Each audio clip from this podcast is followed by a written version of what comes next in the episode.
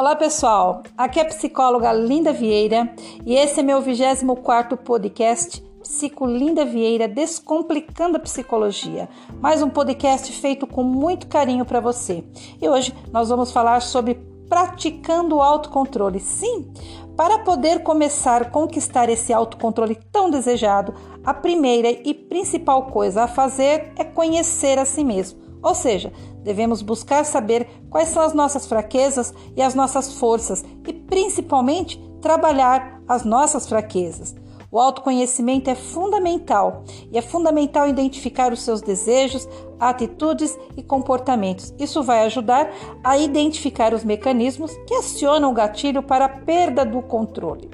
O autocontrole pode nos ajudar a evitar agirmos por impulso, cometendo aí, aliás, comprometendo muitas vezes as nossas relações pessoais, profissionais e familiares. Também pode nos ajudar quando estamos tentando manter o foco numa tarefa que deve ser realizada sem distrações.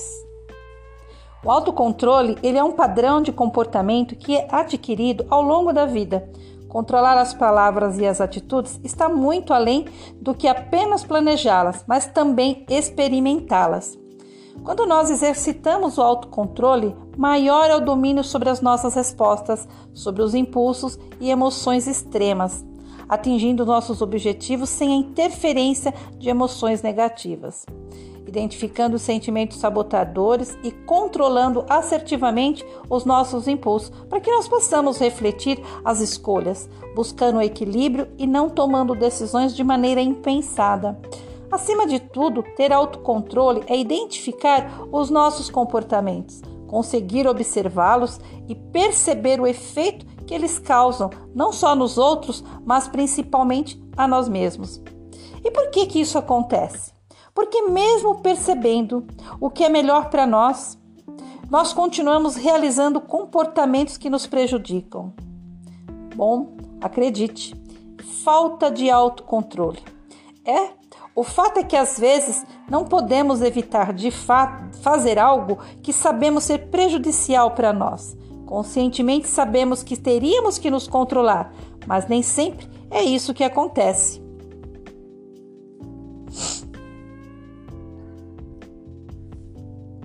Muitas pessoas acabam obtendo ganhos em diversas áreas da vida justamente por não ter esse autocontrole. Por exemplo, Ir a um bar fumar e beber pode fazer com que a pessoa se relacione socialmente.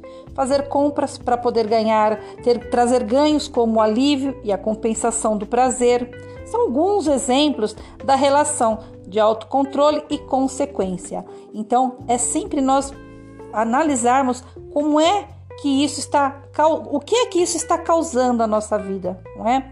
A irracionalidade costuma ser o oposto ao autocontrole. Por isso a importância de tornar os nossos sentimentos e emoções conscientes, principalmente quando formos tomar uma decisão ou nos comportar de determinada maneira. Assim como o comportamento impulsivo de algumas pessoas que constantemente se colocam em situações de risco em virtude dos reforçadores de curto prazo, deixando de lado todas as implicações que esse comportamento pode trazer.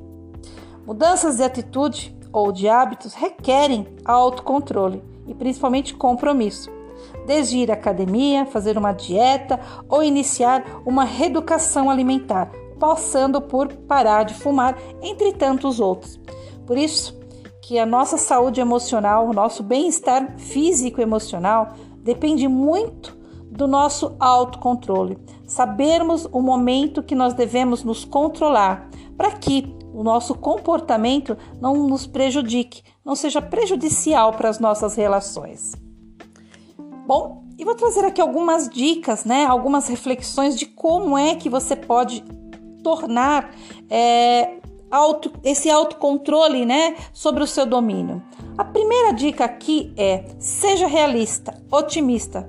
Sim, tanto em relação às suas virtudes como também às suas falhas, porque nós não somos perfeito, perfeitos e nem se faz necessário buscar a perfeição, mas fazer o seu melhor, respeitando os seus limites, reconhecendo as coisas que são boas.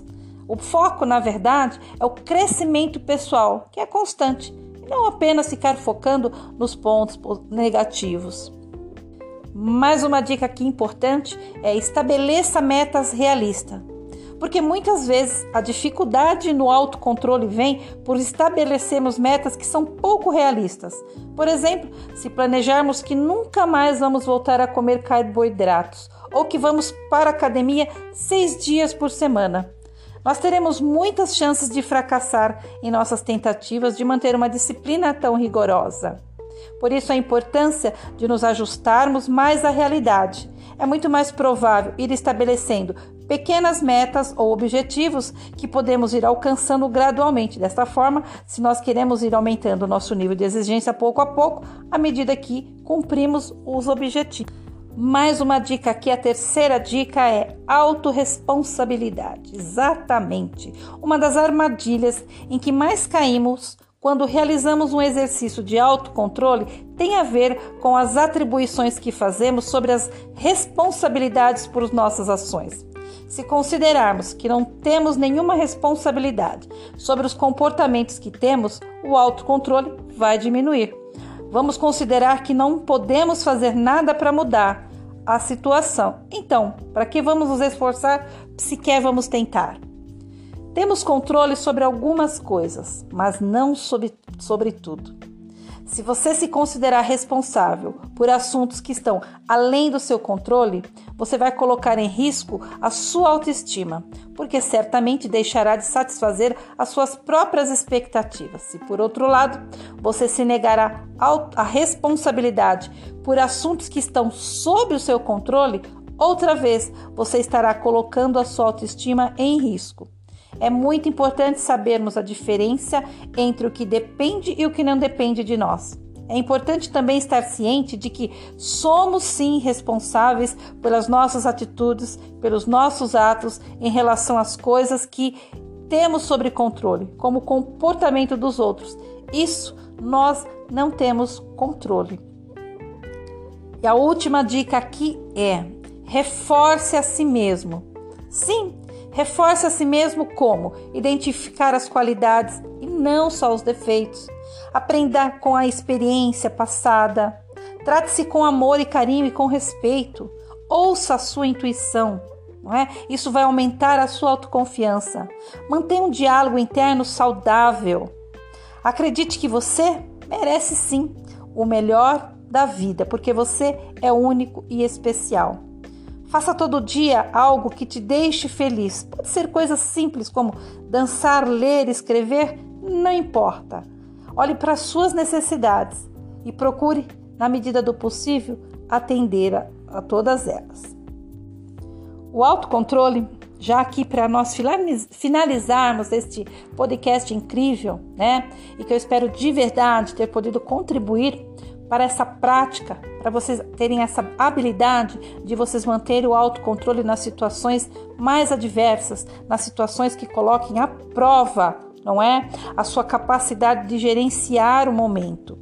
O autocontrole é uma forma de se organizar e compreender as emoções. Está muitas vezes ligado à não compreensão daquela emoção que é tão importante. Por isso, se faz necessário você sempre tentar entender ou pelo menos se auto-observar para identificar o que é que está ali causando o auto ou a falta de autocontrole.